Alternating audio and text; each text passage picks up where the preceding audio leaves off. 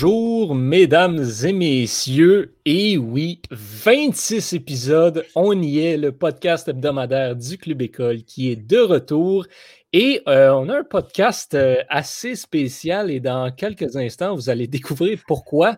Euh, on, essaye quelque chose de nouveau. Hein? donc, il y a deux voix que vous connaissez beaucoup grâce au, au, à ce podcast. En fait, la mienne, celle de Johan Carrière et celle de mon collègue Étienne Boutier, qui est la seule personne qui m'accompagne aujourd'hui. Salut Étienne. Et oui, salut, euh, salut Johan. Ben, c'est, fin de session hein, pour, euh, pour tout le monde. Donc, on fête nos six mois en grand, notre 26e semaine euh, de, de, de, de, grande, de grande manière. On, est en formule duo cette semaine, donc toujours content d'être avec toi quand même on expérimente. Bien content que tu sois avec moi aussi. Euh, donc là, comme tu dis, ben, c'est ça. C'est la, la, fin de session, une semaine assez chargée pour euh, tous nos collègues. On est les seuls qui ont été en mesure de se libérer un petit peu de temps. Euh, Étienne, on va, on, va bien sûr peut-être changer la formule un petit peu. On va garder, garder les mêmes segments, mais on, on va se donner un petit plus, peu plus de marge de manœuvre au niveau de l'interaction. Vu qu'on un petit peu moins carré cette semaine, je pense. Ouais, c'est ça. On va, essayer d'avoir du fun quand même. Puis, euh, puis juste que tu commences avec, euh, avec ta nouvelle. Puis, euh, ben, va donc nous, tu vas nous parler d'UFC. Oui, grosse surprise cette semaine. Ça, oui. ça fait pas comme. Je me semble que ça fait juste genre deux semaines que tu nous as pas parlé d'UFC. Puis pour moi, c'est long, ça. Ah ben, c'est ta, ta, dose hebdomadaire d'art martiaux mix là, qui, qui t'a manqué la semaine dernière. Ben, en fait, euh, j'avais ni ma nouvelle ni ma chronique concernant l'UFC la semaine dernière, mais euh, dans mon dans mon élément, dans mon événement à voir, euh, ben c'était l'UFC 256.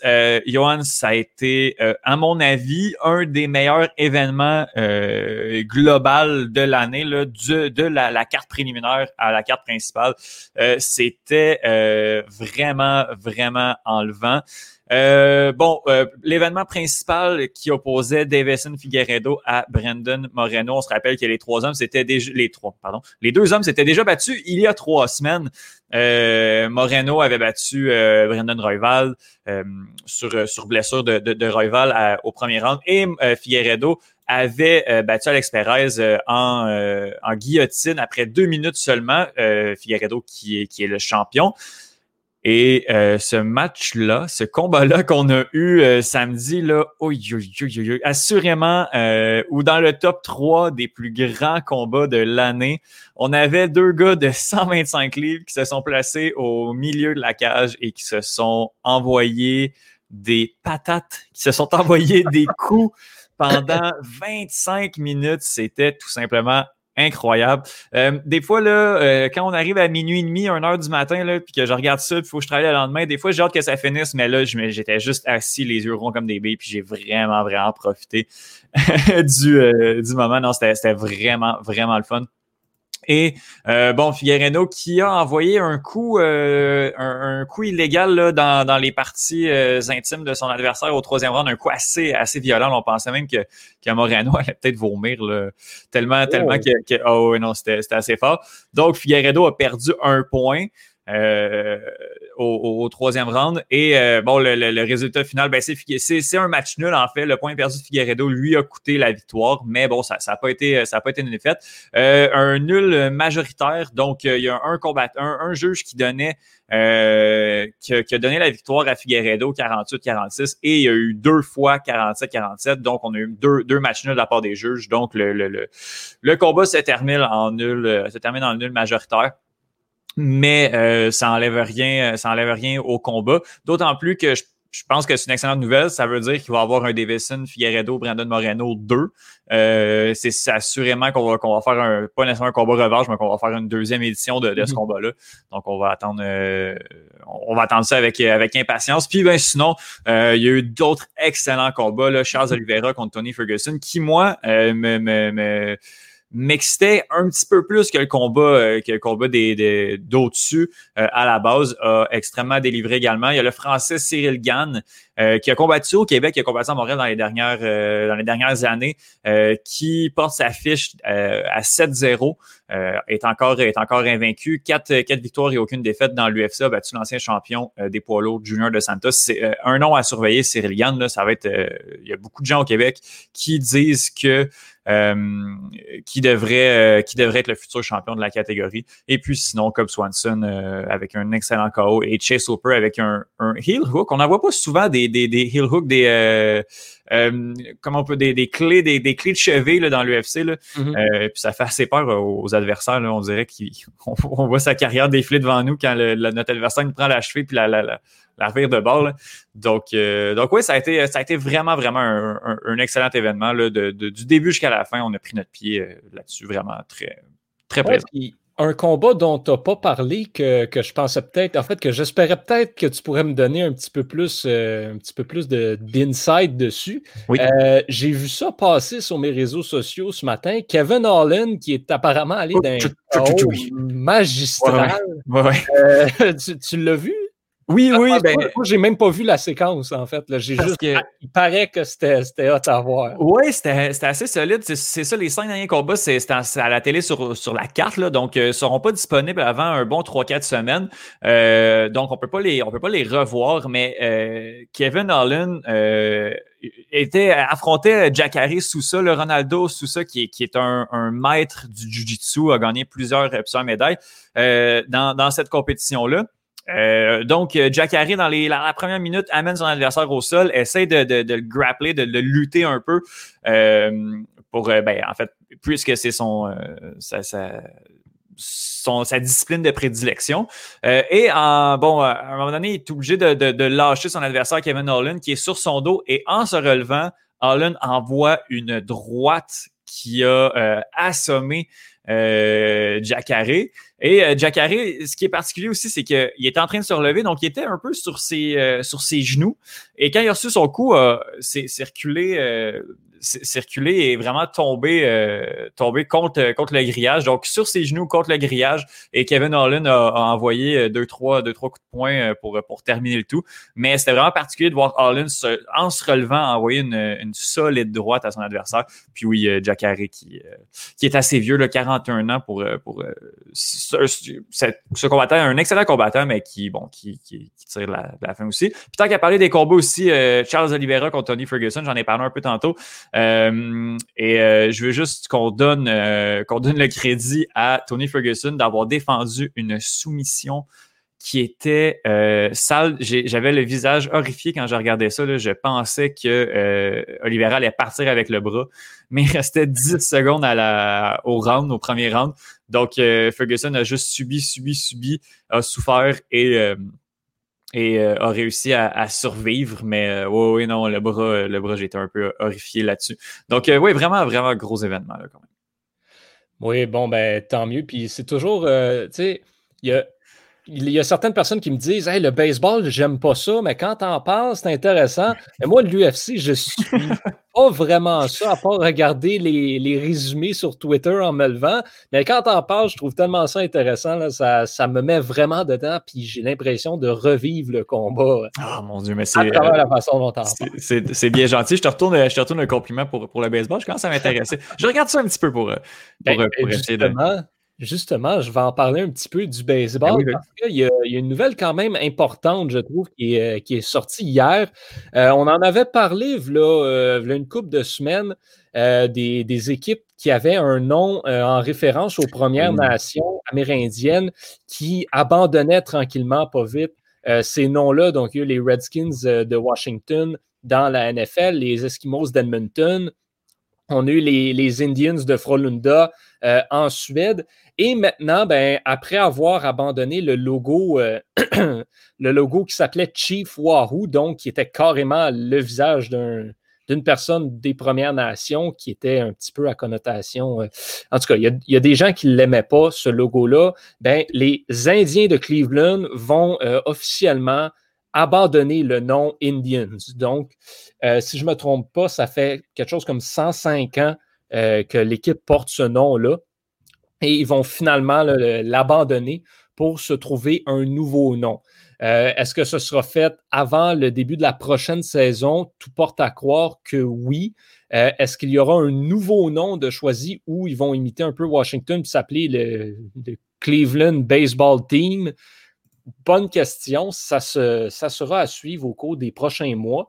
Mais euh, ben, finalement, c'est une excellente décision, de, tant qu'à moi, d'emboîter le pas à toutes ces équipes-là. Surtout que ben, les Redskins, les Eskimos, c'est c'est pas des bons mots pour avoir une référence euh, euh, aux, personnes autochtones, mais les Indiens, j'ai comme l'impression que c'est le pire. Mm-hmm. Puis, je sais pas, Étienne, ce que, ce que tu en penses, mais alors que toutes les équipes abandonnent ça, je trouve même qu'il commençait à être temps pour que Cleveland se réveille. Mais oui, c'est drôle que tu parles, euh, tu parles des, justement du terme des, Indiens. Il y a le Collège antique aussi qui a changé son nom dans les, dernières, euh, dans les derniers mois. Euh, et je vous invite à, écouter, à écouter l'épisode, j'ai pas, j'ai pas le numéro, là, ça fait déjà quelques semaines qui est sorti, l'épisode de la balado de, Fred Savard, qui invite justement les gens qui ont fait partie du processus au Collège antique pour, pour changer le nom. Ça a été fait avec une, très grande euh, sensibilité. On a consulté vraiment beaucoup, euh, beaucoup de gens euh, pour, pour réussir à, changer le nom et à bon, amener un certain processus d'autochtonisation. je, je, prends les termes, les termes qui ont été mentionnés dans le podcast du, du collège pour justement être capable de ben, de mieux intégrer euh, les gens de, cette, communauté, cette communauté-là et de cette réalité-là également. Euh, et le Collège antique qui a changé son nom et son logo pour, euh, pour celui des aigles. Donc, donc quand on voit qu'il y a des, des, des, des, petits, ben, je veux dire petits dans, dans à l'échelle mondiale, il y, a, y, a, des collèges, des petits collèges qui, qui changent qui réussissent à changer leur nom avant les grosses équipes professionnelles. je pense que je pense que oui, temps. Puis je pense pas non plus qu'il faut, qu'il faut euh, je pense qu'il faut saluer l'initiative puis pas chialer sur le fait que ça a été, ça a été long. Là, on est rendu là, là, on le fait. Mieux, vaut tort que jamais. Oui, oui, C'est vraiment ça qu'il faut souligner. Puis le, le, nom des Indians, est quand même très, euh, très ancré là, dans la culture sportive à Cleveland. Puis le, le, surnom de l'équipe aussi, donc Tribe, qui signifie la tribu, euh, va être appelé manifestement à changer. Puis ça, ça va avoir beaucoup d'impact parce que ce surnom-là était très. Euh, c'est un, surnom qui était très prisé par les partisans de l'équipe. Et puis je vais. Oh, vas-y, vas-y. Non, non, mais je veux dire que, euh, tu sais, oui, un nom officiel, c'est facile à changer, mais après ça, ça va être l'habitude puis les surnoms qui vont être, euh, qui peuvent être, on en a parlé avec le, potentiel changement de nom de l'impact de Montréal. Si on appelle mm-hmm. ça le Montréal FC, ben, l'impact va rester quand même. Donc là, ça va être, euh, surtout après ça, quand, quand c'est un nom qui a, une, grosse connotation comme celui des Indiens, qui a une grosse charge euh, social. Euh, je pense que ça va être là le défi. C'est bien beau de changer sur papier, mais après ça, dans le langage populaire, c'est tout le, plus gros du travail reste à faire. Absolument. Puis euh, l'avantage que Cleveland a, par contre, c'est qu'il pourrait il y a des noms en lien avec l'équipe qui pourraient être faciles à réutiliser. Je pense au nom des Bluebirds. Donc, avant de s'appeler les Indiens, ben, cette équipe-là s'appelait les Bluebirds de Cleveland on parle de quelque chose qui s'est passé là, plus que 100 ans, mm-hmm. mais quand même, ça pourrait être un retour aux sources intéressant. Sinon, quelque chose que je pourrais personnellement proposer, euh, ben, la mascotte des Indiens s'appelle Slider. Donc, peut-être les Sliders de Cleveland, c'est quand même un, terme bien connu dans le jargon du baseball. Donc, ça pourrait être euh, quelque chose d'intéressant. Bref, à suivre euh, ce, changement-là des, euh, ben, de l'équipe de baseball de Cleveland, appelons-la comme ça, euh, jusqu'à ce qu'il y ait un nouveau nom. Le, mot indien là, qui, a, qui, avait, qui commençait déjà aussi à même disparaître de sur les chandails, alors que Cleveland commençait à jouer de plus en plus avec le chandail qui abordait le terme, le, mot Cleveland et non le mot Indians. Puis, comme je le mentionnais, le logo de Chief Wahoo qui avait été remplacé par le C encore une fois pour euh, Cleveland. Il mhm. faut, que ce soit bien fait. Il faut, faut, juste que ce soit bien fait, puis de consulter les bonnes personnes pour réussir à changer le nom. Quand on sent que c'est fait avec une certaine sensibilité aussi, je pense que. Oui, puis dans le cas d'une équipe de baseball aussi, euh, la saison recommence dans longtemps, donc ils n'ont pas besoin de rusher le changement de nom, mais prendre le temps pour que ce soit fait comme il faut. On parle d'une relance au mois de mars-avril, donc mm-hmm. pas nécessaire de faire ça dès demain. Euh, Étienne, euh, je veux, euh, ben, je veux t'entendre. J'aime toujours ça, t'entendre et, t'écouter. mais surtout quand tu nous parles d'un sujet qui, qui nous touche particulièrement au club école, c'est le safe sport, le sport sécuritaire. Et ben, tu as deux, deux, bonnes nouvelles à, venir discuter avec, ben, avec moi aujourd'hui et tous ceux qui vont nous écouter en, rediffusion. Donc, on t'écoute là-dessus. Ben oui, mais en fait, j'ai euh, deux, euh, deux excellentes nouvelles en fait concernant euh, certaines problématiques de Safe Sport auxquelles j'ai déjà parlé. Donc, c'est un peu des, un peu du suivi que, que je fais. Yoann, ma première chronique que j'ai fait que j'ai fait là, au, podcast Le Club École, j'ai animé le premier, mais le deuxième, la, la chronique que j'ai fait, c'était sur les cas les cas d'agression sexuelle systématisés du côté de la Fédération haïtienne de football. Euh, on se rappelle que Monsieur, euh, monsieur Dadou, euh, Dadou Jambard, Yves Jambard, avait des, des stratagèmes là, pour, bon, pour, pour justement pour euh, pour pouvoir euh, agresser certaines jeunes joueuses de la euh, de la fédération. bon, je, je, le choix des mots est tout le temps très très difficile dans, des cas comme ça.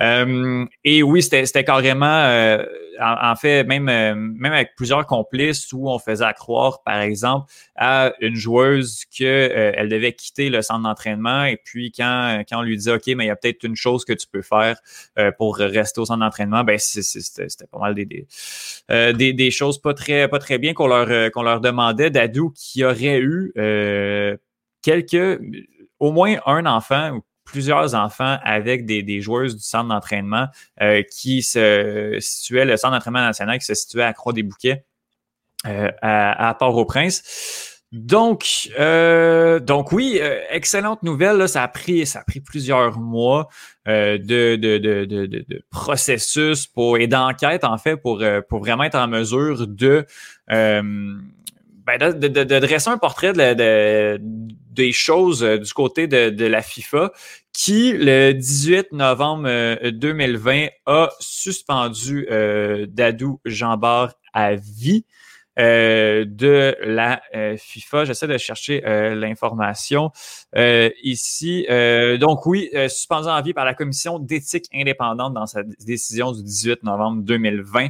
il y aurait il y aurait aussi dans cette histoire-là qui était extrêmement complexe. On s'entend qu'Haïti, ben oui, Haïti n'est pas, est pas la plus grande fédération de soccer nécessairement non plus. Là.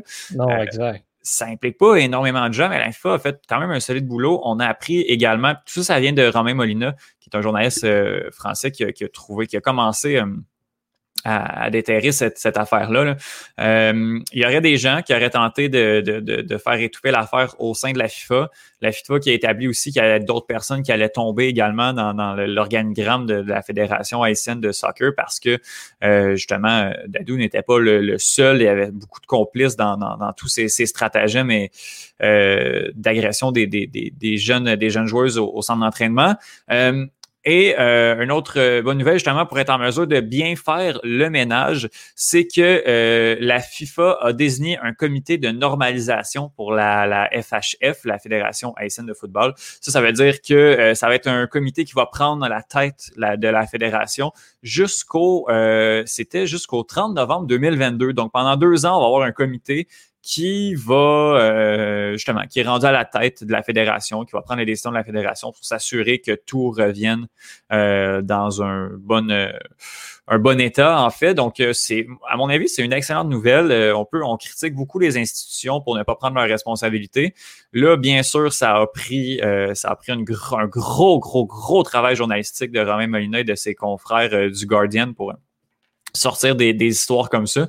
Mais après, à partir de là, la FIFA a pris ses responsabilités et a agi. Euh, bon, ça a pris, euh, ça a pris 7, 8 mois, mais quand même, euh, Dadou est expulsé à vie. il va en avoir d'autres dans la Fédération haïtienne de football. Et maintenant, c'est la FIFA qui a pris le contrôle de la fédération pour les deux prochaines années pour s'assurer que tout est conforme. Ça a repris 7-8 mois, mais encore une fois, mieux vaut tard que jamais. C'est vraiment, vraiment euh, ça qu'il faut retenir. Euh, oui, effectivement. Donc, euh, ça, c'est pour ma première, c'est pour ma première nouvelle. Puis là, on parle de gens qui prennent leurs responsabilités. Ben, on a complètement l'inverse. Donc, euh, ça, je vais, juste vous raconter un peu, euh, un peu cette histoire-là euh, que je n'ai pas parlé nécessairement au club école, mais que, que, avec laquelle je vous casse les oreilles depuis quelques, depuis quelques mois, mes, mes confrères et consoeurs du club école. il y a, il y a de, de, cela un an, moi et ma, ma, ma collègue Stéphanie Radchevski, on a produit, on était en production d'un balado sur les abus et le harcèlement dans le monde du sport qui, qui s'appelle euh, on fait quoi maintenant? Euh, mm-hmm. c'est un balado de 35 à peu près épisodes où on essaie de trouver des pistes de solutions sur les abus et le harcèlement dans le monde du sport. On avait commencé cette balado-là euh, avec une histoire qui était celle d'une ancienne joueuse qui avait dénoncé les agissements d'un certain coach qui était le coach de, de l'équipe féminine des Whitecaps de Vancouver. Donc, cette joueuse-là, Kira McCormack, dans un blog qui était paru en février 2019, avait euh, avait nommé euh, et avait dénoncé les agissements euh, assez, assez louches là, de, de, de l'ancien entraîneur Bob Berarda, qui était justement le coach, coach de l'équipe féminine des Whitecaps de Vancouver, qui était un, quasiment un passage obligé pour aller en équipe nationale canadienne. Donc, on devait passer par là. Donc, Bob Berarda était un coach qui était extrêmement, qui était extrêmement influent. Et euh, quand ces histoires-là avaient été un peu dénoncées, euh, avait quitté son poste euh, chez les Whitecaps, mais étant donné que euh, l'équipe ne voulait pas nécessairement que, que l'histoire se sache, ben on savait pas exactement pourquoi Berada était parti.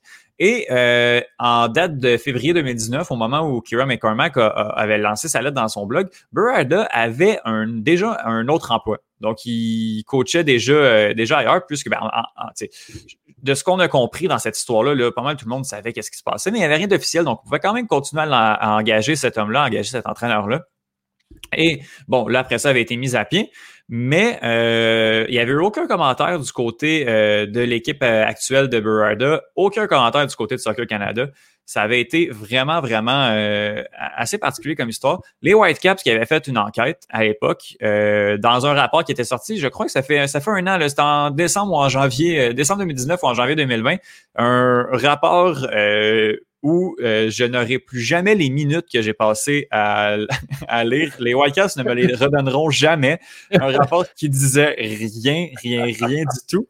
Euh, mais, euh, mais voilà, après ça, les Whitecaps avaient quand même relativement essayé, en tout cas, de, de montrer patte blanche. En tout cas, dans toute cette histoire-là qui avait été très rocambolesque. On l'avait couvert, on avait couvert un peu tout ce qui s'était passé avec cette histoire-là. Et la semaine dernière, notre ami Bob Berarda je dis notre ami, mais euh, des fois, c'est des réflexes euh, comme ça ici oh, qu'on ne pense pas nécessairement. On, euh, comprend. c'est pas, pour ceux qui nous écoutent, c'est pas vraiment notre ami, ce monsieur. on ne le connaît pas. Non, pas beaucoup. donc, Berarda a été arrêté. A été arrêté par la police de Vancouver. Euh, donc, euh, a été arrêté. Robert Steven Berarda a été arrêté euh, pour plusieurs offenses sexuelles contre quatre différentes personnes. Ça inclut quatre. là, je, je, je traduis d'un article du, du City News de, de Vancouver. Là.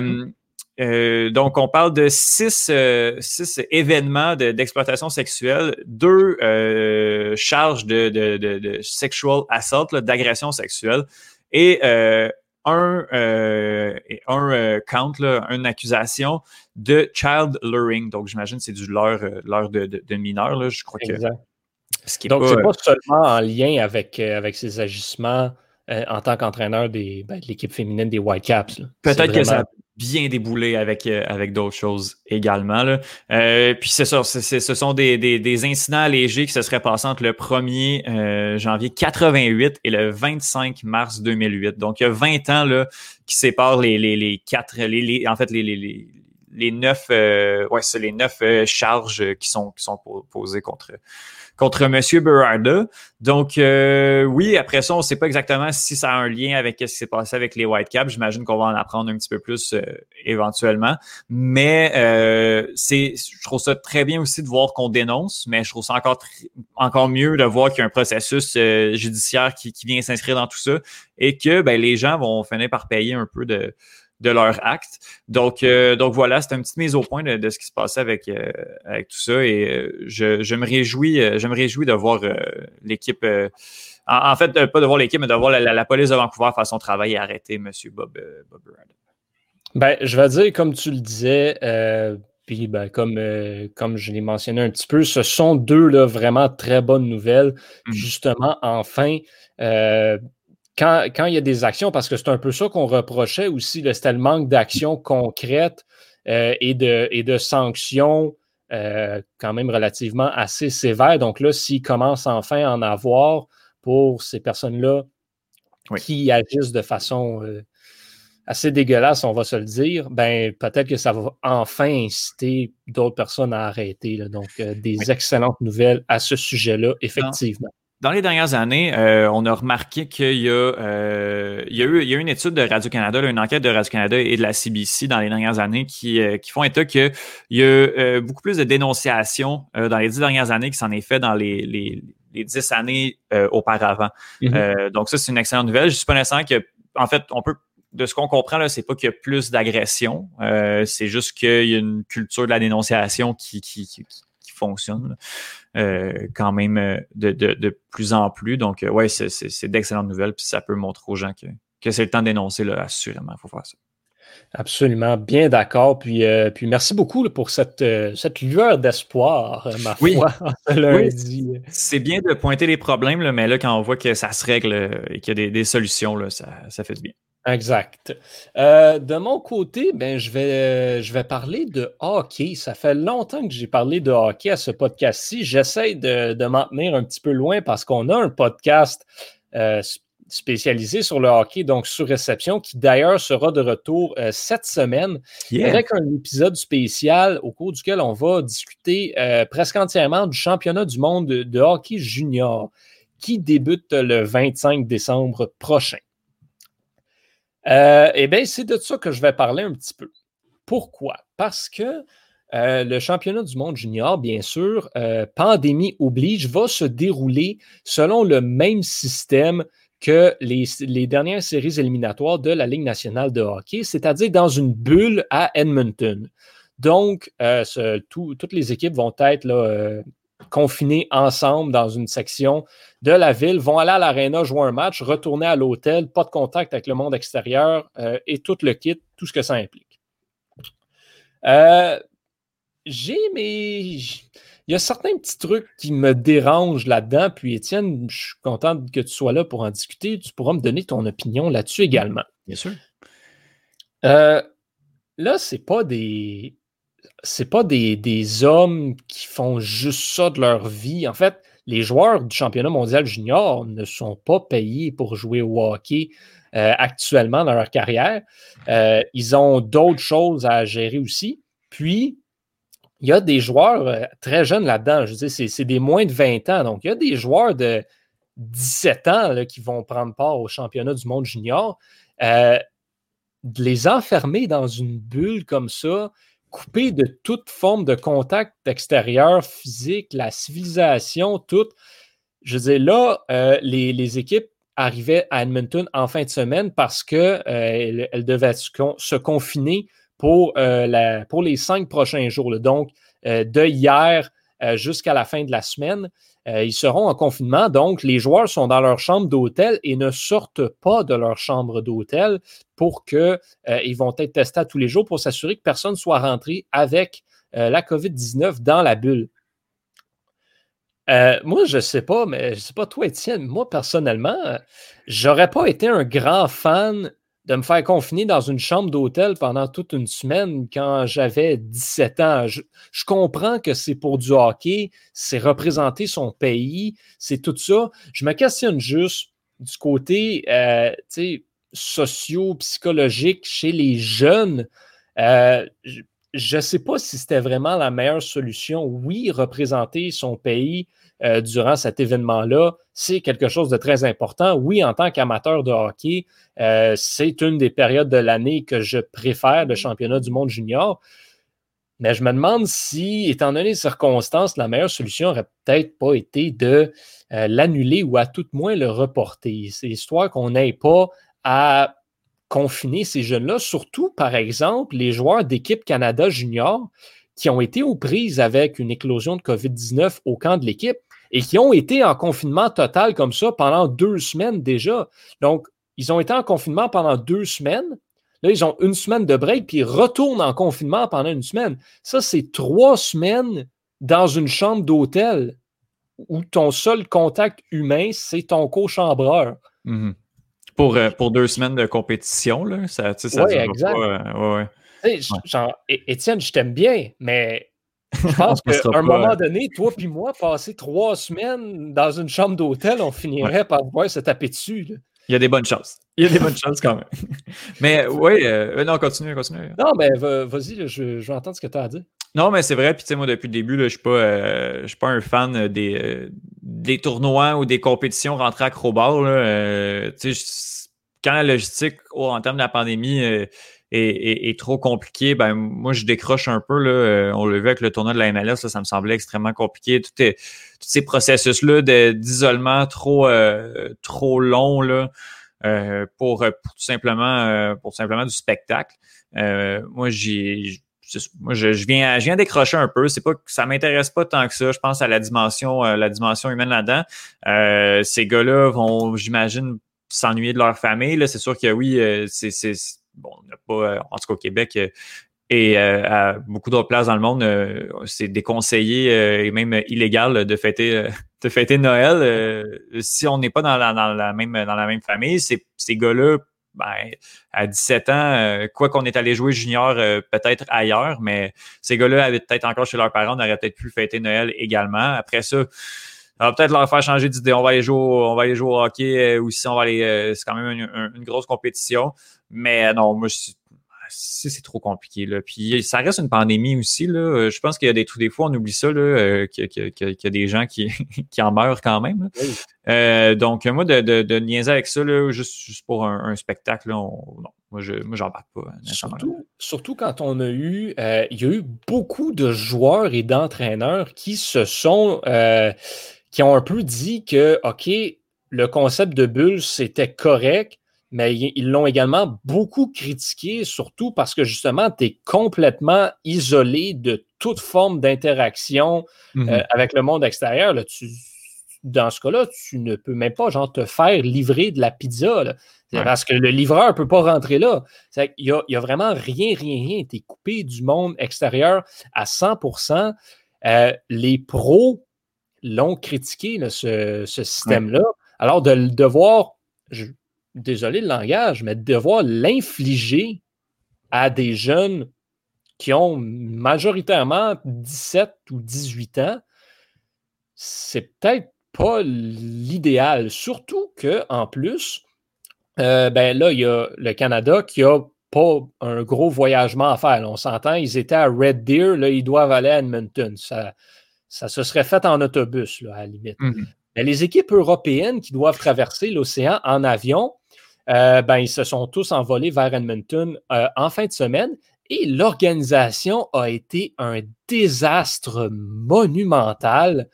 Quand tu prends en considération que tu dois t'en aller dans une bulle justement parce que contexte de pandémie pour t'isoler et que, euh, parce que là, je donne un exemple, je crois la, la Russie la Finlande et la Suède euh, s'envolaient dans le même avion. Donc, il y, avait trois avions pour euh, amener toutes les équipes euh, de l'Europe. Donc, la, la, Russie, la Finlande et la Suède étaient dans un avion. Je crois que la Suisse et la République tchèque étaient dans un autre avion. Puis les autres équipes étaient avec le staff de l'IHF dans un autre avion. Le problème, c'est que l'avion qui transportait trois équipes était trop petit pour transporter les trois équipes et les bagages des joueurs. L'équipement, ça prend de la place. Comment est-ce que tu peux prévoir un avion trop petit dans ces circonstances-là? Donc, ce qui s'est passé, c'est que les joueurs de la Russie ont simplement refusé d'embarquer parce que, en fait, il n'y avait pas de place dans l'avion. Il aurait été collé, collé, collé. Ben ben comme, dans, comme dans les attentes à Walt Disney World. C'est ça aurait été un, désastre total. Donc, ils ont été obligés de, euh, de, louer un autre avion, donc un avion cargo pour envoyer tout l'équipement, les bagages des joueurs euh, dans un avion séparé. Et mhm. ben, l'autre avion a dû aller se ravitailler à deux endroits avant de finalement arriver à Edmonton. En fait, c'est pas compliqué.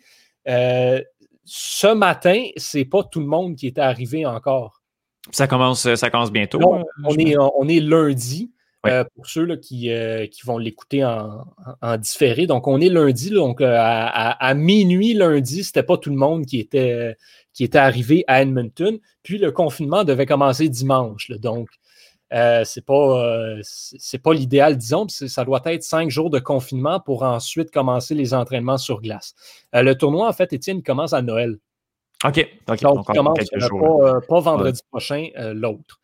Donc, c'est aussi une problématique aussi quand tu mélanges des pays également. Là, ben, euh, absolument. C'est ça, c'est pas, juste. Euh, euh, c'est pas juste une reprise des activités d'une ligue professionnelle où tout le monde est resté, est resté au Canada ou aux États-Unis pendant ce temps-là, avec sensiblement les mêmes, les mêmes restrictions selon les provinces et les, les États. Là, on s'en va, on va prendre des gens du Canada, des États-Unis, euh, de la Russie qui, qui, ont carrément pas les mêmes restrictions, les mêmes réglementations que, que nous. Euh, là, je connais pas tous les pays qui, qui vont s'y trouver, mais après ça, partout, partout en Europe, euh, ou d'autant plus que la, la, pandémie est tout un petit peu plus d'avance en Europe que, qu'en Amérique du Nord. De mélanger, de mélanger tout ce beau monde-là, je sais pas à quel point c'est super, c'est super brillant. Non, exact. bon, après ça, si tout le monde passe les tests de COVID, tout est négatif, ben là, après ça, c'est correct.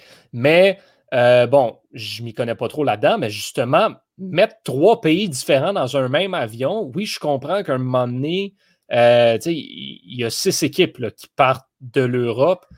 Ça, ça devenait peut-être un petit peu compliqué de, euh, de transporter tout ce monde-là dans six avions différents.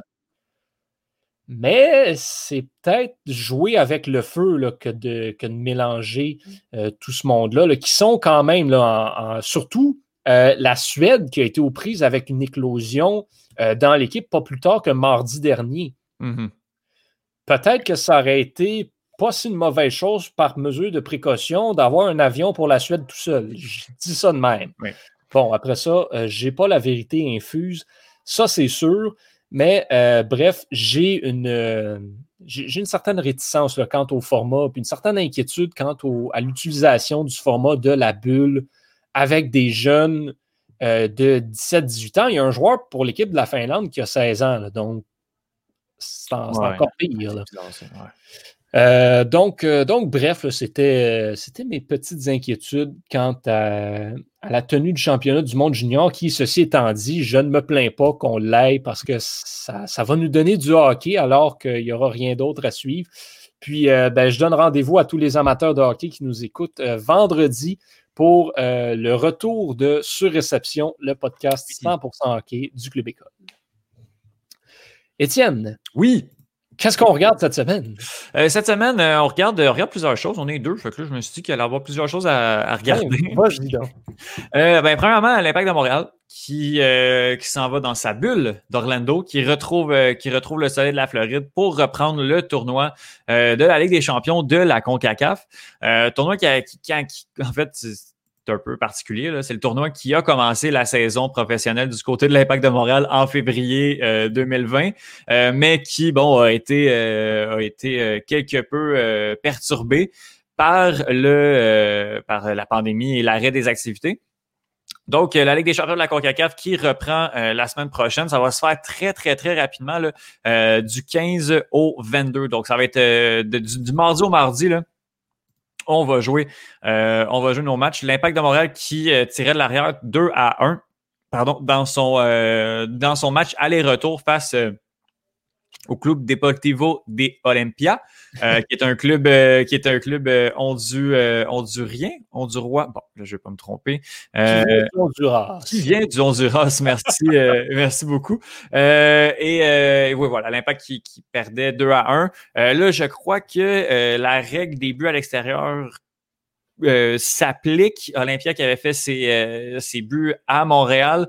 Donc, l'impact de Montréal va devoir l'emporter au moins 2 euh, à 1. On peut l'emporter par un but, mais, faut, mais 1-0, ça ne fonctionnera pas. Il faut absolument une victoire. Ça va se passer du côté d'Orlando. Euh, ça va être mardi à 20h. Ça risque d'être un match assez, assez intéressant. Quoique l'impact risque d'être amputé un peu. Là. Il y a eu plusieurs annonces concernant les. Parce que faut, faut, faut, savoir aussi que les contrats MLS se terminent le 31 décembre euh, de l'année et puis qu'à ce stade-ci, les équipes de la MLS devaient annoncer qui, qui restait, quelles options allaient être levées. Donc, il y a plusieurs joueurs dont l'option n'a pas été levée, qui sont encore sous contrat avec l'Impact. Mais bon, le match est demain. Mais dans 15 jours, on sait qu'on ne sera plus du côté de l'Impact de Montréal. Donc là, il y a des joueurs qui, ont, qui, qui, sont carrément retournés chez eux, qui n'ont pas, qui pas joué. Puis oh, c'est pas nécessairement la mauvaise foi. Ça a sûrement un, une bonne entente avec, euh, avec certains de ces joueurs-là. Mais si on sait qu'on ne sera pas de retour, euh, si on était déjà reparti fêter Noël, euh, bon, je pense à notamment Boyan euh, en, Espagne. Je, crois que Boyan va y être, mais il y a, d'autres, exemples comme ça qui, qui s'appliquent. Donc, ça va être un impact amputé, un impact qui, qui quand même signé quatre, quatre nouveaux joueurs en milieu de terrain la semaine dernière, quatre nouveaux joueurs de l'académie. Donc, euh, c'est peut-être euh, c'est peut-être eux qu'on va revoir. On va peut-être faire jouer les jeunes pour ce match-là, puis il arrivera qu'est-ce qui arrivera dans, dans cette compétition-là. Pourquoi pas? Rendu là, euh, tu sais, personnellement, en tant que partisan, j'avais fait une croix sur cette compétition-là qui, qui, sourit historiquement à l'impact. On se rappelle que l'impact de Montréal avait fait la finale en, en avril 2015. Euh, de, cette compétition-là. Il n'y a aucune équipe de la MLS qui a remporté ce tournoi-là. Se rendre en finale, il y a trois équipes seulement qui l'ont fait, je crois. Euh, Salt Lake City en 2011, euh, l'Impact en 2015 et Toronto en 2017 ou 2018 dans ces années-là. En tout cas, donc c'est une, c'est quand même la grosse compétition des équipes nord-américaines et centrales au monde. Donc c'est le, plus gros trophée là, qu'une équipe pourrait soulever en Amérique du Nord. Donc, donc voilà, on va quand même on va suivre ça de ce côté-là. Si l'Impact si l'Impact euh, se, devait de, remporter ce match-là et de passer en, demi-finale, on s'entend qu'il reste deux matchs. Donc, euh, vraiment, tout peut arriver sur ce match-là. Qui sait, on peut quand même se permettre de rêver de ce côté-là. Et on va regarder, ben justement, on ne pouvait pas terminer sans parler du UFC encore une fois. Euh, samedi, il va y avoir l'UFC Fight Night Thompson versus Neil. Ça va être le dernier événement de 2020 de, de l'UFC. Euh, je vais euh, vous dire, les amis, que ça risque d'être. C'est, ça va être gratuit. Être une carte qui va se retrouver sur RDS ou RDS2, mon ami, à mon avis. Euh, et ça va être vraiment, vraiment, vraiment une bonne, une bonne carte. La carte principale, là, on a Stephen Thompson qui a déjà tiré pour le titre des, des poids welter, qui est un karatéka euh, qui est incroyable. Il vraiment spectaculaire à regarder. On a José Aldo, qui est l'ancien champion des, euh, des featherweight, euh, un des, des, plus grands de l'histoire, qui va se frotter à Marlon Chito Vera. Euh, hâte de voir qu'est-ce que ça peut donner. Sinon, Anthony Pettis, ancien champion lightweight. Il y a beaucoup, beaucoup d'anciens champions, beaucoup de, beaucoup de gros noms sur cette carte-là qui va être, qui va être vraiment, vraiment euh, intéressante à regarder. Ça, j'ai parlé de la carte principale. La carte préliminaire va se terminer avec Belal Muhammad contre Diego Lima. Ça va être très intéressant. Et je porte votre attention sur le troisième combat de la soirée, euh, qui, qui est en poids coq en 135 livres. Et on va avoir euh, Drago, Draco Rodriguez qui va affronter Ayman Zahabi. Ça, c'est peut-être un nom qui vous dit euh, qui vous dit pas énormément. Mais Ayman Zahabi, c'était un Québécois. C'est le plus petit frère de Firas Zahabi, qui est le, le, le, le head trainer, l'entraîneur-chef du, euh, du Tristar. Le Tristar qui est, qui est le gym de MMA à Montréal. Georges Saint-Pierre vient du Tristar. Euh, Robbie McDonald vient du Tristar. Je pourrais vous nommer plein, plein, plein de, de, de, combattants bien connus qui ont été, qui ont été formés au, au Tristar. Donc, Ayman Zahabi, qui, euh, qui affronte euh, qui affronte Rodriguez. Ça, ça va être en début de soirée, c'est le troisième combat. Euh, et euh, on, j'ai, j'ai, j'ai parlé j'ai parlé d'Aman Zahabi avec un, un de ses un de ses coéquipiers, un de ses amis qui connaît très très bien, puis ça risque d'être un très très bon combat. Zahabi qui veut pas perdre, Zahabi qui risque d'être assez explosif dans dans la cage. Donc, euh, je vous invite à regarder toute la carte, mais quand on a des Québécois, des, combattants québécois, moi, il y a un petit quelque chose de plus. Là. Donc, euh, Eman Zahabi contre Draco Rodriguez, il faut absolument regarder ça.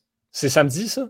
Oui, c'est samedi. C'est samedi. Euh, je, vais peut-être euh, je vais peut-être ouvrir ma TV euh, samedi soir pour regarder ça. Je t'y invite, honnêtement, là, sais, puis les, les, poids Bantam là, de, de, cette gang-là, les 135 livres, ça, ça, va vraiment, ça va vraiment rapide, rapidement. Puis, puis ça, dès, qu'il y a un Québécois, moi, il y, a de quoi un petit, un petit plus là-dessus. Donc, Eman Zabi, il faut vraiment retenir ça. Ben oui, euh, ça sera intéressant à suivre encore une fois. puis euh, j'imagine qu'on peut compter sur toi si jamais on ne peut l'écouter pour un petit compte rendu. Ah, absolument. Lundi prochain. Oui. Euh, bon, ben moi, lundi prochain, je vais finalement pouvoir recommencer à dire qu'on va regarder du hockey. Donc, en attendant, je vais une fois de plus me rabattre sur le football de la NFL, puisqu'il y a deux matchs euh, intéressants à surveiller cette semaine. Premièrement, duel au sommet entre les Chiefs de Kansas City et les Saints de la Nouvelle-Orléans. Mais euh, un autre match euh, intéressant à suivre, si ces deux équipes-là vont très bien, une équipe qui est sur une pente descendante un petit peu surprenante ces temps-ci, ce sont les Steelers de Pittsburgh qui, après avoir, ben, ma foi, remporté leurs 11 premiers matchs, ont maintenant perdu leurs deux derniers. Donc, ils ont perdu hier euh, contre les Bills de Buffalo, ce qui peut sembler euh, une petite surprise. Après avoir, euh, après l'avoir échappé contre l'équipe de football de Washington, ce qui constituait définitivement une surprise. donc là, les Steelers vont pouvoir tenter de remonter la, pente alors qu'ils vont affronter une équipe qui ne va vraiment, mais vraiment pas bien cette saison, les Bengals de Cincinnati, dont la dernière victoire remonte au 1er novembre. C'était euh, une victoire sur les Titans du Tennessee. Le match après euh, cette dernière victoire, c'était contre les Steelers. Pittsburgh l'avait emporté 36 à 10. Donc, euh, intéressant de voir si Pittsburgh pourra euh, retrouver le chemin de la victoire. Moi, mes yeux, euh, mes yeux vont être vers mon équipe, mon équipe chouchou de l'année, les Jets de New York. Oh boy! très bien cette année. 13 victoires en autant de matchs. oui, on va regarder ça qui s'est fait, qui s'est fait passer dessus. c'était, c'était contre. je veux juste, pour pas mélanger nos auditeurs, c'est bien 13 défaites en autant de matchs. Victoire. 13 victoires. Ah, c'est pas ça que je voulais dire. non, 13, 13 défaites en, en autant de matchs et qui s'est fait étrier par les Seahawks de Seattle, 40 euh, à 3. Boy! Puis je pense, le, 3, on l'a fait au premier quart du côté des Jets de New York. Donc, bon. ça a été moyen. Puis, là, on va affronter euh, les euh, Rams de Los Angeles qui sont premiers dans, dans leur division. Donc, euh, ça, va être, ça va être à regarder, assurément, de mon côté. 43, c'est pas drôle du tout pour les Jets qui encaissent les défaites humiliantes cette saison. 30-10, 24-0, 35-9, 43, je regarde ça. Bref, une année à oublier pour les Jets de New York. Oui. Euh, Étienne, euh, on va se retrouver mercredi pour l'enregistrement de Récits sportifs oui, qui va paraître euh, jeudi. De qui tu parles, Yohan? Comment? Est-ce que tu sais de qui, de qui tu vas parler tant qu'à. Euh, J'hésite encore entre quelques noms, donc je vais pas, je vais pas me mouiller pour finalement changer d'idée à la dernière minute. Mais toi, est-ce que tu sais de qui tu vas parler? oh, ben...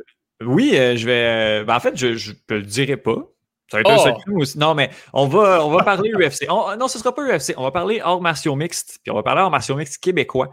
Euh, oh! Si vous voulez plus de détails, et puis je vais en donner plus quand même, là, mais un petit peu plus de détails, je vous invite à visiter le site web du Club École euh, aujourd'hui. Euh, ah! Il y a peut-être des noms qui, vont sortir, mais, mais après ça, on va passer au travers toute la carrière de, de, ce jeune homme dont, dont je tais le nom. Je vous tease et je vous, je vous dis d'aller voir sur, sur le site, mais ouais, ça risque, ça risque d'être lui que je vais vous parler mercredi. Et on sera accompagné, bien sûr, de Cheyenne Ogoyard, qui sera de retour après avoir euh, été la semaine dernière sur son podcast L'équitation, c'est quoi? que je vous invite également à aller écouter. Donc, euh, ce podcast-là, Les Récits sportifs, quatrième épisode qui va paraître ce jeudi, suivi vendredi du retour de Surréception en direct. Euh, donc, en direct, encore une fois, sur tous nos réseaux sociaux. Euh, et on vous annoncera également euh, vendredi si on fait un spécial Noël. Donc, est-ce que sur réception sera en direct le 25 décembre et le 1er janvier? Ont-elles l'information pour tout de suite? Euh, donc, ce sera à Est-ce que, est-ce que, est-ce que, tu as l'information ou c'est pas encore établi du côté des, autres collaborateurs?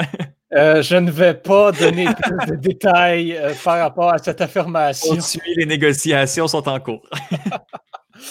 Étienne Boutier, toujours un plaisir de discuter sport avec toi le lundi. Euh, et pour ceux qui nous écoutent en différé, ben à partir de mardi que cet épisode sera disponible pour rediffusion. Merci de nous suivre semaine après semaine depuis déjà six mois. Euh, donc, euh, on n'est pas à la date près, mais 26 semaines, c'est une demi-année et on est très content de pouvoir partager notre passion avec vous semaine après semaine. Euh, je suis Johan Carrière et je vous souhaite une excellente semaine. À la prochaine. Bye bye.